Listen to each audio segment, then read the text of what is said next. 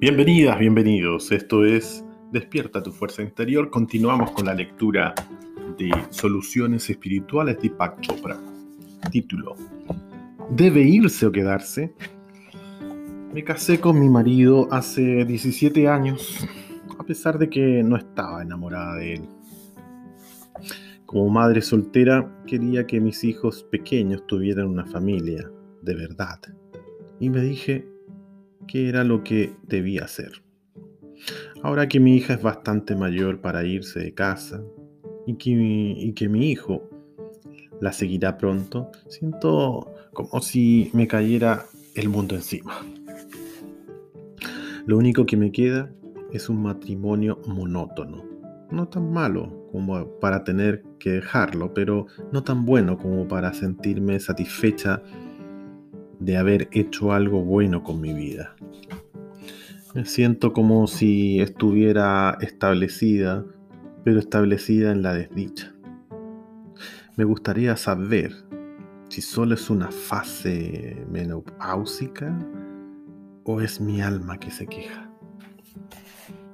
May, 46 años, Yatl. Cuando la gente plantea varios problemas, hay una categoría que destaca. Sea cual sea la dificultad o el conflicto, a cierto nivel la persona sabe qué hacer. Básicamente pide permiso para hacerlo. Y tú entras en esa categoría. Nadie hace preguntas tendenciosas como ¿debo volver a ser desdichada y estar aburrida? A menos que ya conozca la respuesta. A tu criterio, ¿qué sería un matrimonio lo suficientemente malo como para dejarlo? ¿Que tu marido te prendiera fuego? Hay algo conmovedor en tu situación, que valoras el valor del deber. Hacer lo que es debido, por encima de la felicidad. Es algo pasado de moda y a su manera muy noble. Pero has acabado haciendo un muy mal negocio en este matrimonio. Y habría que preguntarse por qué tu marido quiere una esposa que no lo ama. Creo que es evidente que a nivel de intimidad o sinceridad emocional, ustedes no se comunican. Así que salir de este matrimonio tal vez sea lo más honesto que hayas hecho en muchos años. Te aplaudo por despertar y ponerte en marcha. El problema con la vida es... Me fastidia la expresión benditos sean todos los seres. ¿Cómo es posible que todos los seres sean benditos al mismo tiempo? A veces la vida de uno implica la muerte de otro. Si miramos a nuestro alrededor, la vida se alimenta con otra vida para sobrevivir. Hasta los vegetarianos que no usan ninguna prenda de piel necesitan una porción de la tierra como espacio vital y ahuyentan o matan a los insectos que quizá vivan allí es necesario hacer una distinción entre la bendición física y la espiritual para justificar esta aparente paradoja?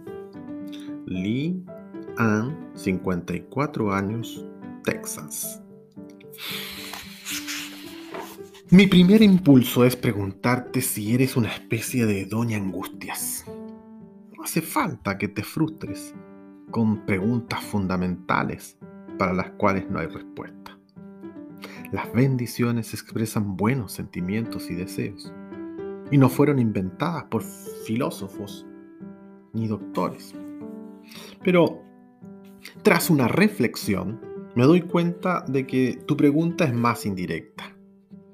No te preocupa que los vegetarianos hagan daño a las zanahorias que arrancan de la tierra, sino la existencia del dolor y la crueldad, esa especie de padecimiento que cada día y, en cada vida trae consigo. Para ti el tema del sufrimiento no está resuelto. Y te admiro, pero centrémonos en tu sufrimiento en lugar del que la vida se inflige a sí misma. Si percibes tu propia vida como algo lleno de riesgo, peligro, injusticia, inunanimidad, entre otras cosas malas, significa que eres una persona muy sensible. El hecho de que yo resuelva la cuestión moral no va a eliminar esos sentimientos. ¿Qué los eliminará entonces? Tomar en serio tu empatía y hacer una de dos, o ayudar a los que sufren o emprender el camino de la autoconciencia. Por supuesto que no son opciones incompatibles. Creo que cuando empieces a ayudar a los demás, descubrirás que el sufrimiento no mata al espíritu humano. Estamos aquí para cuestionar y anhelar. Si abordamos nuestra naturaleza de una forma sana, este anhelo nos hace crecer. Si no abordamos nuestra naturaleza de una forma sana, damos vueltas a la preocupación sin otro resultado que más preocupación aún. Siguiente título aguantar a un cascarrabias. A medida que mi marido se hace mayor, es cada vez, más cascarrabia, hasta el punto que no quiero estar con él en público. Le encuentra efectos a todo y no puede resistir regañarme a mí y a cualquiera que esté a su, a su lado. En los restaurantes grita a los camareros. Por teléfono usa un vocabulario horrible. Y en cuanto a mí, me critica hasta los más mínimos detalles. Hace dos años le escribí una carta donde le decía que no iba a tolerar más su mal trato y mal comportamiento. Si no cambiaba, nuestra relación se acabaría. Después de aquello, las cosas mejoraron. Hace unos seis meses aproximadamente, en que ahora nuevamente volvió su mal genio y comportamiento grosero. Créase o no, sigo queriendo a mi marido, pero no me gusta como es. ¿Qué puedo hacer? Elizabeth, 65 años, Detroit. Oigo una voz dentro de mí y de la mayoría de los lectores que dice, Abandona ese cabrón. Los hábitos de tu marido están muy arraigados, aunque mejore por momentos. Pero no puedes marcharte hasta que tomes algunas decisiones básicas. La primera es la más importante. ¿Es una situación que puedes arreglar? Para responder sí, debe ser cierto lo siguiente.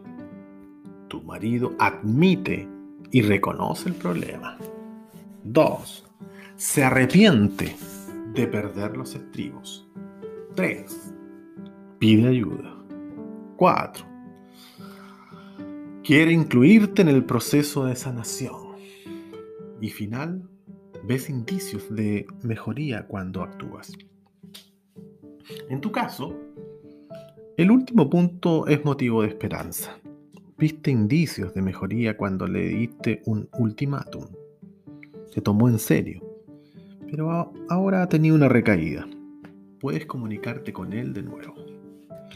El ultimátum es un recurso que deja de funcionar después de la primera vez y se convierte en amenazas vacías cuando demuestras que no te marchas. Además, percibo que te gusta agradar Quizás necesites orientación profesional para encaminar tu decisión.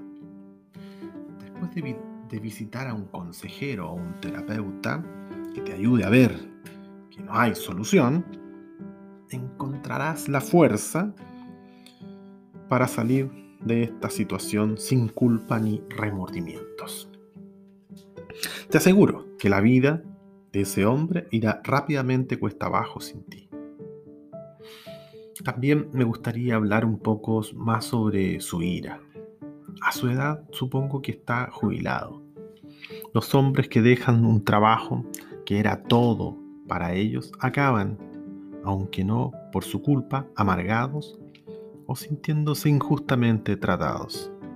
En esta amargura interna, la causante de los arrebatos se siente mejor haciendo sentir mal a los otros. Su sensación de pérdida se ve compensada, demostrando a los demás que está mal. Pero como no lo quiere reconocer, disfraza sus sentimientos ocultos con ira. Si crees que ha sufrido un súbito cambio de personalidad, también habría que contemplar la posibilidad de hacer pruebas médicas. También se me ocurren otros elementos, como su necesidad de tener razón. Este es un síntoma de problemas con el control. Tal vez en su trabajo tenía autoridad y podía decir a los demás cómo debían hacer su tarea. O era un perfeccionista de tipo maniático o alguien que nunca estaba conforme. Es posible que la edad haya exacerbado esas tendencias. Esto sucede porque la gente mayor a menudo se desprende de los límites sociales y se desinhibe. Su excusa para ser grosero es ser demasiado viejos para que me importen lo que piensan los demás. Es triste, pero bastante común. Espero haberte dado suficiente información para tomar las decisiones adecuadas. Ninguna de ellas es fácil. No tienes por qué vivir con un cascarrabias insufrible que no quiere admitir que él es quien necesita corregirse en lugar del camarero que derrama el café. No vuelvas a caer en la inercia. Si te examinas detenidamente, encontrarás los medios para tomar algunas decisiones difíciles.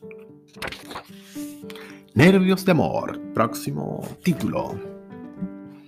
Tengo una relación desde hace 17 meses y nunca en mi vida he estado tan enamorada. Me ama incondicionalmente y me lo repite cada vez que tiene ocasión. ¿Por qué entonces me siento tan insegura? ¿Por qué de repente me entra pánico de perderlo y que se vaya con otra? No quiero contaminar esta relación con sentimientos negativos que no logre superar. Laura, 43 años, de Nueva Jersey. Bueno, el amor es así. Produce dolor y dicha al mismo tiempo. Y por la misma razón porque salen a la luz aspectos muy profundos de nosotros mismos. La receptividad que brinda el amor, si tenemos suerte, no solo consiste en abrirse a los mejores deseos o a las mejores cosas de la vida, además nos sentimos de nuevo niños, lo que produce una sensación de necesidad que nos hace muy vulnerables. También me he detenido en las palabras amor incondicional. Nadie que te conozca hace solo 16 meses puede amarte incondicionalmente. Es una promesa maravillosa y una meta deseable, pero aún no habéis llegado. Y una parte de ti lo sabe. No eres un adolescente. Ya te has enamorado y desenamorado antes. Así que mi consejo es que tomes tus sentimientos como la agitación típica del amor y sigue adelante. Carpe diem. Cuando alguien me pregunta, ¿cómo hago para encontrar a la persona adecuada? Mi respuesta es simple. No la busques. Sé tú la persona adecuada. Y lo mismo es válido para ti.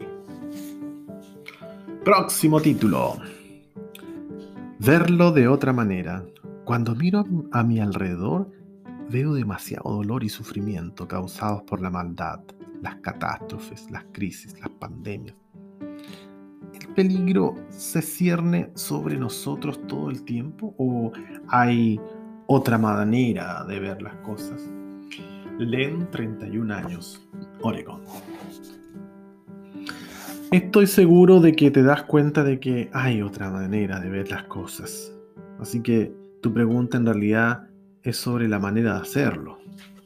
Uno no puede convencerse a sí mismo de ver el sol en un día de lluvia. Si lo intenta, se está engañando. Mucha gente que se considera realista siente lo mismo acerca del bien y el mal.